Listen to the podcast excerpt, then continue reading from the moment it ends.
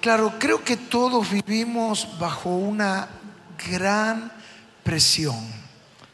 Estamos todos bajo grandes presiones. Es como que la vida que nos toca vivir en estos tiempos se ha hecho más compleja y el mundo se ha hecho todavía más incierto. Muchas incertidumbres y muchas presiones. Un combo perfecto para generar en nosotros lo que hoy denominamos ansiedad. Es como un sándwich donde nosotros somos doblemente consentidos, el salame del, del sándwich. Muchas presiones, muchos compromisos y por el otro lado muchas incertidumbres, donde no hay nada seguro, donde este mundo cada vez es más y más estable. Creo que lo habrás escuchado cada vez más que la gente dice, o muchos dicen que le cuesta dormir, que le cuesta concentrarse, personas que dicen que tienen palpitaciones, disritmias, jaquecas, y ni que hablar de las contracturas ¿Cuántos saben lo que son las contracturas? Ay, haceme un masaje ahí por acá, no, no, más abajo, más acá. Claro, a veces son parte casi los problemas, las tensiones, las presiones, los momentos difíciles, ¿qué tengo que hacer? La ansiedad ha llegado a tener tanto protagonismo que hoy en día lo habrás escuchado, algo como novedoso se habla de ataques de pánico. ¿Cuántos escucharon hablar? Antes se hablaba de ataques de ansiedad, pero ahora ataques de ansiedad. Es decir, se habla de palpitaciones, taquicardia, temblores, sensación de ahogo, falta de aire, dificultades para respirar, sensación de mareos, inestabilidad temor a, desmayarse, también a perder el control de uno mismo, ¿no? Una gran ira que está por, por brotar, muy irritables, opresión en el pecho, en el estómago, miedo a morirse, personas que llegan a una urgencia médica con todo un cuadro como que hubieran tenido un paro cardíaco, pero en realidad el médico, luego de análisis, donde ahí ven que pasa en la sangre, que es el primer alerta, le dice, no, no, no, lo que usted ha tenido es un ataque de ansiedad. Usted no ha tenido un infarto. Miedo a perder el control. Es interesante porque particularmente los argentinos son uno de los consumidores más altos de ansiolíticos en la medicina de todo el mundo, es decir, todo tipo de remedio para controlar la ansiedad. A los argentinos no tienen en el ranking top de consumo en el mundo. Y ustedes saben que por habitante también podemos sumar que el argentino es el que tiene más psicólogos por habitantes en el mundo. Otro dato que a mí me llamaba mucho la atención y tiene que ver cómo resolvemos todas estas presiones, ser este salame del sándwich. Y miren ustedes qué dice la palabra, Juan 16, 33. Juan 16, 33. No te pierdas este pasaje porque dice, dice Jesús, estas cosas os he hablado, ¿para qué? Para que tengáis paz. En el mundo tendréis aflicción, dos mil años atrás, pero confiad, yo he vencido al mundo.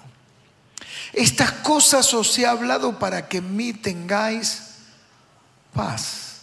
En el mundo van a tener aflicciones, angustias, ansiedades, pero confiad, yo he vencido al mundo. Estas cosas os he hablado para que tengáis paz. ¿Cuántos necesitan paz? A ver, levanten la mano. ¿Quién no? Sobre todo en esta situación crítica que mencionamos, este combo, esta fórmula maléfica que antes mencionaba. Ahora, qué maravilloso es Jesús que habla de las cosas que nos preocupan a nosotros.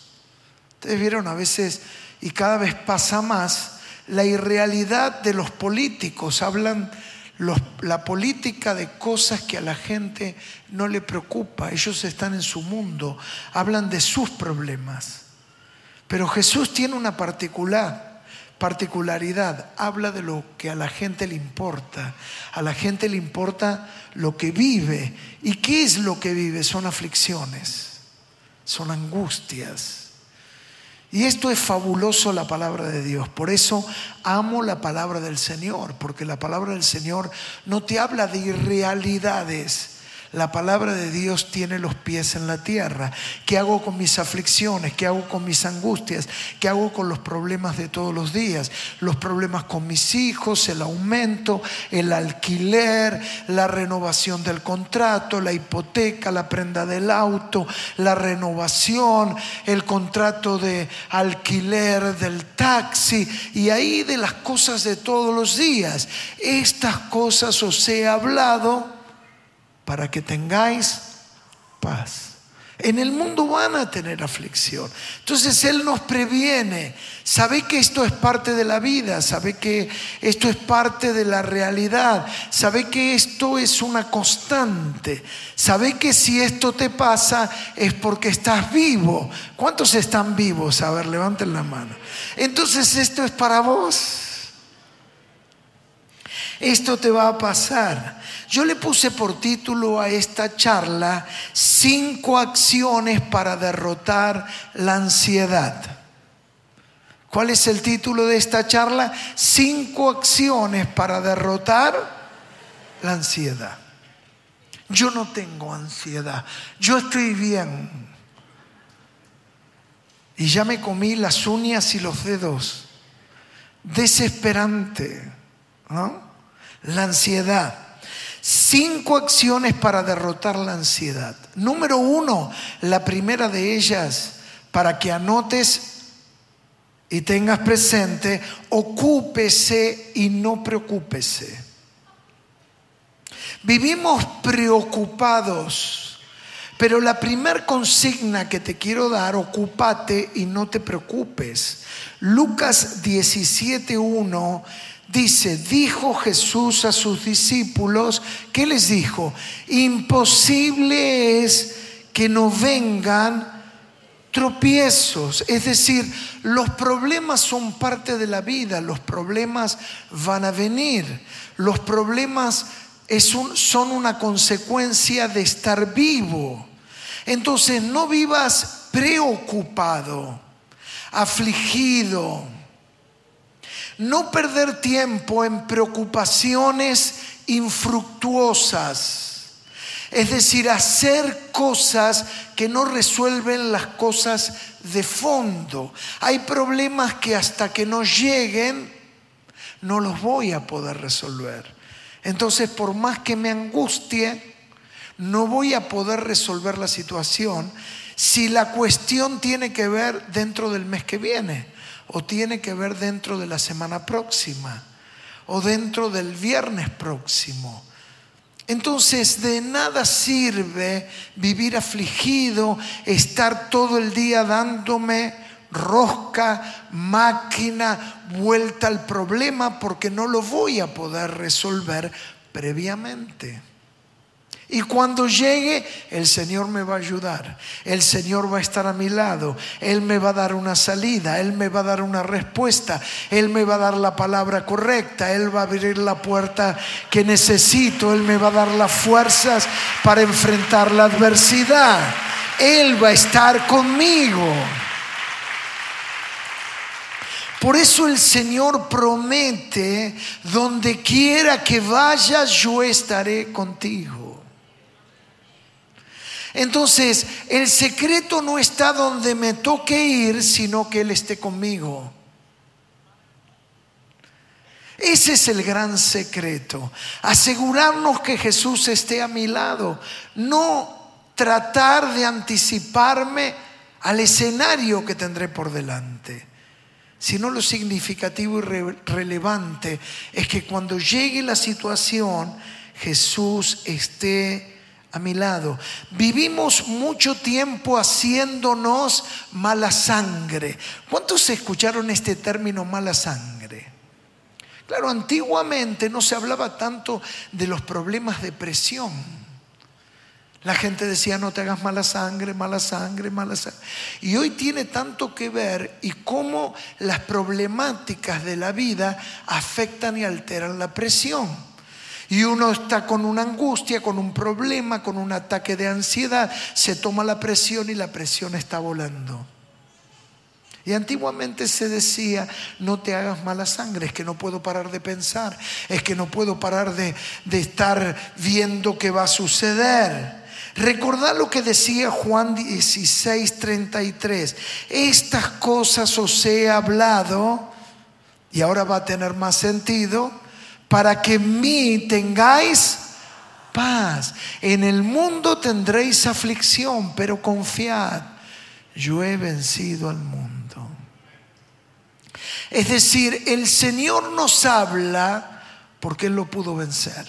¿Vieron cuando alguien nos dice, no, quédate tranquilo? Claro, vos hablas así porque vos no tenés los problemas que yo tengo. Y quizás tenés razón al decir eso, pero no con Jesús. Porque Jesús dijo, yo vencí primero.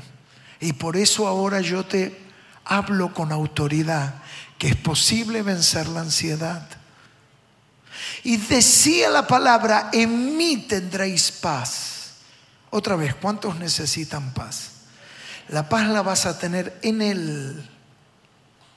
Hay que sumergirse en Jesús. Hay que ser uno con Jesús. Por eso yo te felicito en buscar a Jesús, en seguir a Jesús. En no importa lo que pase, yo voy a buscar a Jesús. Porque en mí tendréis paz. En segundo lugar, la segunda consigna es elimine los temores innecesarios. Elimine qué cosa? Los temores innecesarios. ¿Sabían que esto está comprobado? El, el 80% de las cosas que tememos nunca pasan. El 80%. Pero claro, luego que no pasa lo que nosotros esperábamos, Decimos, al final me hice mala sangre al divino botón. Al final me preocupé de nada. No tuvo, no tuvo sentido preocuparme si al final lo que yo pensaba no pasó nada de todo eso. ¿no? Me voy a morir, me va a pasar esto, me va a suceder esto, ¿no? Y de repente nada de todo eso pasa. Ahora, claro, ¿cómo podemos resolver la ansiedad que produce el temor? El temor al mañana, el temor al morirme, el temor a lo que le pueda pasar a mis hijos, el temor a, las enfermedades, el temor al contagio, ¿no? Con toda esta experiencia vivida a través del COVID. ¿Qué tengo que hacer con los temores? En primer lugar, vamos a decir, enfrenta tus temores. ¿Qué hay que hacer con los temores? Claro, los temores hay que confrontarlos.